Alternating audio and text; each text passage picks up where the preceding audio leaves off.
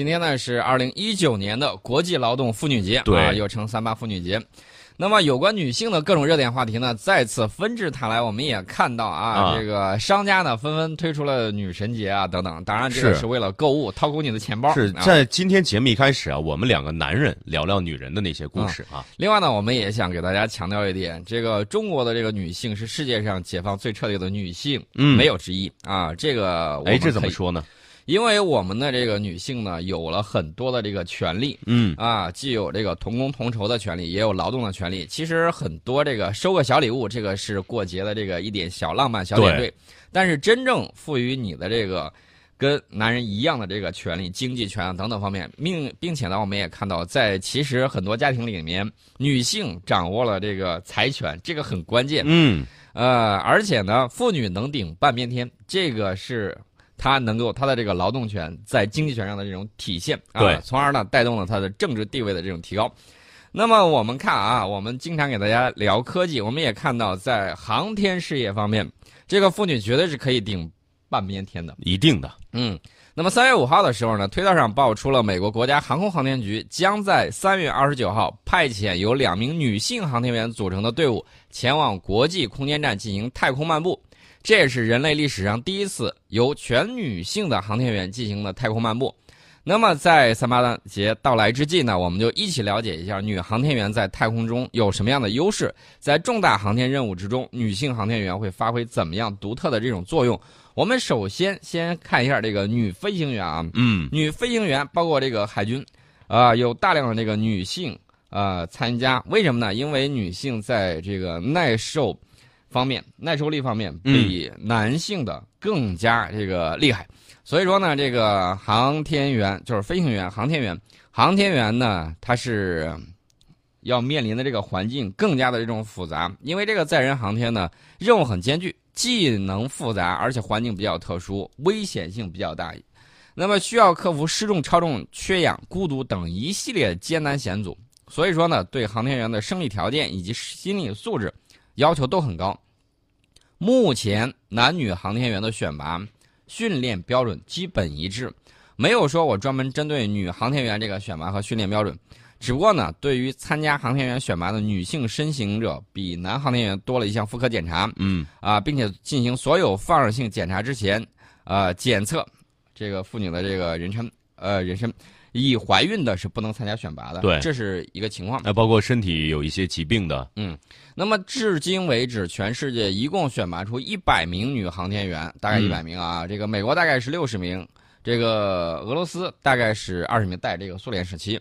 那么其他国家呢，大概有二十名。目前呢，已经有大概六十名女航天员上过天，啊，其中美国女航天员最多，大概是四十五人，俄罗斯大概是五人，啊，中国、加拿大和日本各两人，意大利、法国、英国、韩国各一人。那么在女航天员之中，任务专家人数最多，载荷专家其次。那么飞行专家呢有三人，其他类型呢有五人。呃，截至目前为止，有六名女航天员各飞行过五次啊，他们都是美国航天员。所以说呢，美国的这个航天实力的雄厚呢，也可见一斑。那么进行出舱活动的女航天员一共有九名，呃，这个现役的女航天员大概有二十六人，美国十九人，中国两人，他们中呢有十七人曾经执行过飞行任务。总体来讲，目前为止，女航天员数量只占到了航天员总数的百分之十。另外呢，女航天员大多数是任务专家，嗯，担当飞行专家或者执行出舱任务的比较少。不过呢，现在这个女航天员已经创造了一系列的世界纪录啊，有些让男航天员叹为观止。这个最早开始竞争的时候呢，当然是冷战时期，这个美苏为了世界第一女的这个称号展开激烈的竞争。这个苏联第一批女航天员的这个选拔呢，没有完全采用男航天员的选拔标准，而是降低了要求。那么，成为世界第一太空女的这个，呃，杰列什科娃不是从飞行员中选出来的，嗯而是从跳伞运动员里面选出啊，来的。跳伞运动啊员跳伞运动员也很厉害。啊，其实身体素质也很高好了。嗯，那么，美国在一九六零年为他的水星载人航天计划，按照男航天员的这个体检标准，选拔出十三名女飞行员作为第一批女航天员，啊，然后呢，他们就有一个绰号叫“水星十三妹”。嗯，对吧？这个这个比水星十较有意思啊。三妹啊，不过后来呢，最终因为种种原因，美国并没有获得太空第一女的这个称号，因为我们知道世界上第一个上太空的是加加林，嗯，苏联。然后这个第一个上女呃第一个女航天员上太空的，也不是美国，还是苏联，还是苏联啊，还是苏联。那么，直到一九八三年的六月十八号，美国的第一名女航天员赖德才乘航天飞机升空。嗯，也就是说，在冷战时期，这个太空第一女的这个称号被苏联抢到了，第一个上太空的也被他抢到了，只有一个被美国抢到了，就是第一个登上月球的。嗯，所以说呢，当时你争我赶。那么苏联呢，虽然成为第一个送女航天员进入太空的这个国家，不过在这个，呃，杰列什科娃上天后十九年内。苏联没有再派一名宇航天员上天啊，原因之一就是重男轻女。嗯啊，他们认为飞行是男人的事儿。其实我告诉大家，这个女性同胞对天空也同样有深厚的这种热爱。嗯，其实任何行业都一样。另外一点呢，他觉得这个杰列什科娃在飞行的时候表现的差强人意。嗯啊，所以说呢，这个就在考虑另外一个情况。那么，直到一九八四年的七月二十五号，苏联的这个。呃，萨维茨卡娅成为世界上首名出舱活动的女航天员。嗯啊，这个又一个世界第一被苏联给拿去了。所以现在大家可以看啊，很多这个黑苏联的这个段子什么之类，这个是有原因的。为什么有原因呢？因为这个俄罗斯后来这个科学院他曾经分析过，也就是说在意识形态控制方面啊，在这个领域，美国是有先天优势的。为什么呢？它在这个商业竞争之中，这个广告啊。广告业非常的发达，嗯，心理学研究的很深厚，然后他就把这个招用来对付苏联，所以说苏联对付不了，然后被成功的怎么说呢？就是以分子入侵式的这种意识形态的这种信息碎片，嗯，弄进去之后，导致了他们在一些紧要关头旁观，然后呢看到苏联轰然解体。当然，这个只是原因之一，还有很多方面。呃，美国呢没有抢到这两项世界第一啊，这也在侧面说明另外一个问题。你是不是科技实力不够啊？也从另外一方面说明什么呢？苏联当时科技实力确确实实很强的，这一点大家毋庸置疑啊。美苏当时科技实力都是数一数二的，嗯啊，我们当时绝对是望尘莫及，这是相应的这个一个情况。但是呢，大家可以看到，通过几十年的发展，我们现在已经稳居世界第二，包括科研方面。对啊，我们还要奔着第一去。那么我们的这个发展的速度呀也是非常快的，因为大家可以想象一下，在这个一九四九年前后啊，他们已经恢复战争创伤，我们才刚刚这个呃新中国成立，然后呢，在一穷二白的这个基础之上，大家可以看到是我们的这种制度的优越性，才让我们以如此快的速度去追赶世界最前列的这个位置，呃，这是一方面。另外呢，我告诉大家，从心理素质来讲。女航天员对航天环境的适应能力更加持久，而且耐寂寞的能力比较强，心理素质很稳定啊。这个不像男的，男同胞有一个缺点就是耐力不行啊。啊，对，寂寞的那个能力不行。那其实真的时间太长了之后，他就受不了。因为这也是源于人的一种本能嘛。这源于这个当时的自然的分工。对，男士男人出去打猎、狩猎，嗯，然后呢，女性负责这个采集。对，所以女性经常是一个人在家等丈夫回来。呃，大家不要忘了啊，这个采集也是一个很重要的一个劳作。为什么呢？他要捡够足够吃的这个东西。如果这个男的打猎回来两手空空，什么都没有，那么就靠采集啊储存的这个食物去度日。所以说呢，这个采集也是早期人类在活动的时候有一项重要的生产。嗯啊，除了采集之外，还有这个，当然了，你还要负责这个看孩子呀等等一一系列的这个活动。所以经常是自己一个人在。啊，所以这个劳动的分工呢，导致了这个男女之间这个耐受寂寞的能力不太一样。然后呢，这个女性心理素质相对来说比较稳定。有的时候你看，好像很多事儿男的束手无策啊，女性同胞可能会，哎呀，这个实在受不了了，她哭了，他哭了之后，你认为他不行了，其实他还有很强耐力，继续擦干眼泪继续去干。对，所以这一点呢，就是有别于男性的这个特点。呃，另外呢，这个还有一个还有一点就是。他在承担航天任务的时候，大家知道航天任务跟这个开飞机啊，跟航空任务有点像什么呢？就是要求你更加细腻啊，操作要更加细腻，然后呢，在某些方面要更加敏锐一些。我们经常那个开玩笑说，女性第六感比男性要强。对啊，呃，他这个是源于什么原因呢？嗯照看这个子女的时候，嗯啊，他要了解到这个小朋友一点的这种变化啊，对呵护他的冷暖，也是进化出来的。也，也是在劳动分工的时候进化出来的。对，所以说呢，他们考虑问题呢会更加周全一些啊，在处理问题方面会更加注意方式方法啊。男性这个一看前头有个路，嗯，一个这个 要么一一箭射过去，要么一一个缩标就扔过去了。对，啊，你他决定了这种方式，狩猎的这种方式决定了你要能够怎么样快速做决定啊，快速决做决定，这是人在漫长的这个同自然的这种搏斗和劳动之中，然后获得了这种方式方法。呃，另外呢，大家也知道，这个女性啊，她通常在就是早期的在洞穴里头，在嗯这个很多地方，她们一般情况下会这个大部分女性她都留在这儿，然后呢，她在团结协作的时候，语言表达和沟通能力是比较强的。呃，还有一句话大家也知道，男女搭配干活不累，男女在一起工作的时候，双方配合比较顺畅，积极主动，工作效率高，而且错误率比较少。呃，另外一点呢，就是有一个也要说一下，就是女性在太空失重环境之中，她这个雌激素和镁的代谢方面是优于男性的。嗯啊，体内铁的含量和产生的废物也比较低，所以不容易出现血栓、铁中毒啊、血管痉挛的心律紊乱等一系列男性同胞可能更容易出现的问题。所以说呢，女性更适合长期在轨飞行。大家还记得不记得《三体》？《啊三 体》第二部的时候，为什么有一些这个啊，有一些这个就比较呃让让用咱们的话说就比较这个娘化啊，嗯这种情况也是有的。原因是在那个时间段的时候呢，它可能会有一系列的这个情况的这种变化，因为你毕竟在进化的过程之中。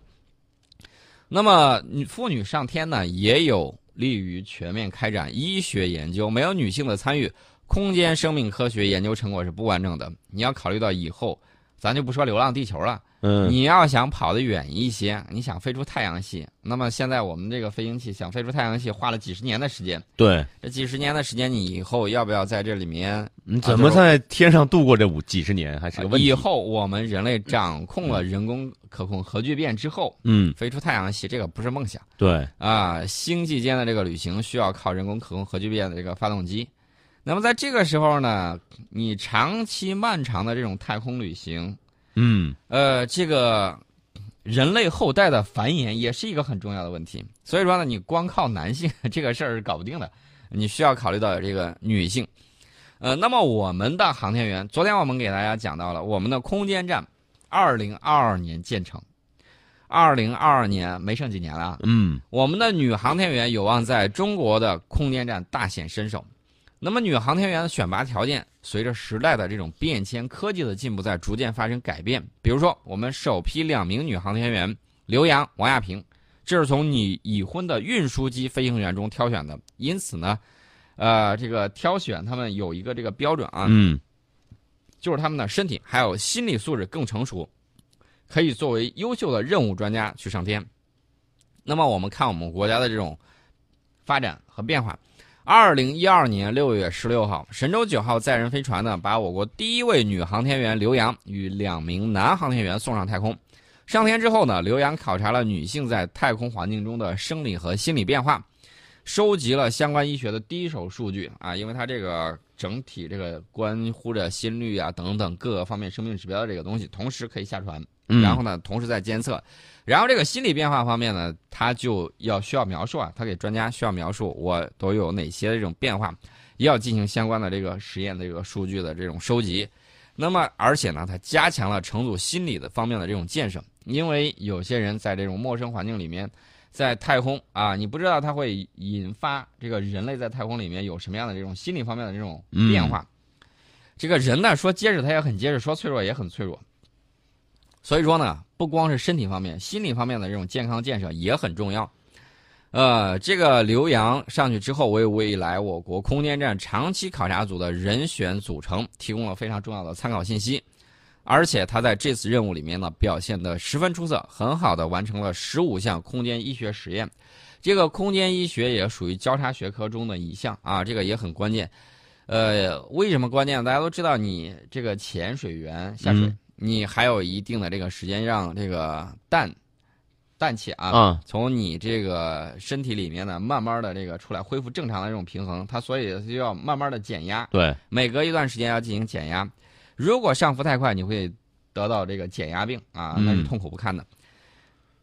那么航天员也一样，航天员我不是说这个氮啊，我啊指的就是在航天之中啊，包括这个铁，这个铁元素的这个嗯。富集，你血液中这个血氧的这个含量的这种变化等等方面，对，因为身体一点是会，疏忽，一点疏忽，极有可能给未来人类在太空中的这种，呃，旅行啊或者其他的方面的这种情况，会带来一定的影响。嗯身体会随着外界的环境的变化而变化。啊，它的哎钙也你说这个万一在太空外太空待的时间太长，回地球会不会不适应了？水土不服，绝对不适应。回到地球水土不服了。对不起，我是个外星人。在空间微重力的这种环境之嗯。下，空间站微重力的环境之下会产生什么样的这个结果呢？首先你会长高。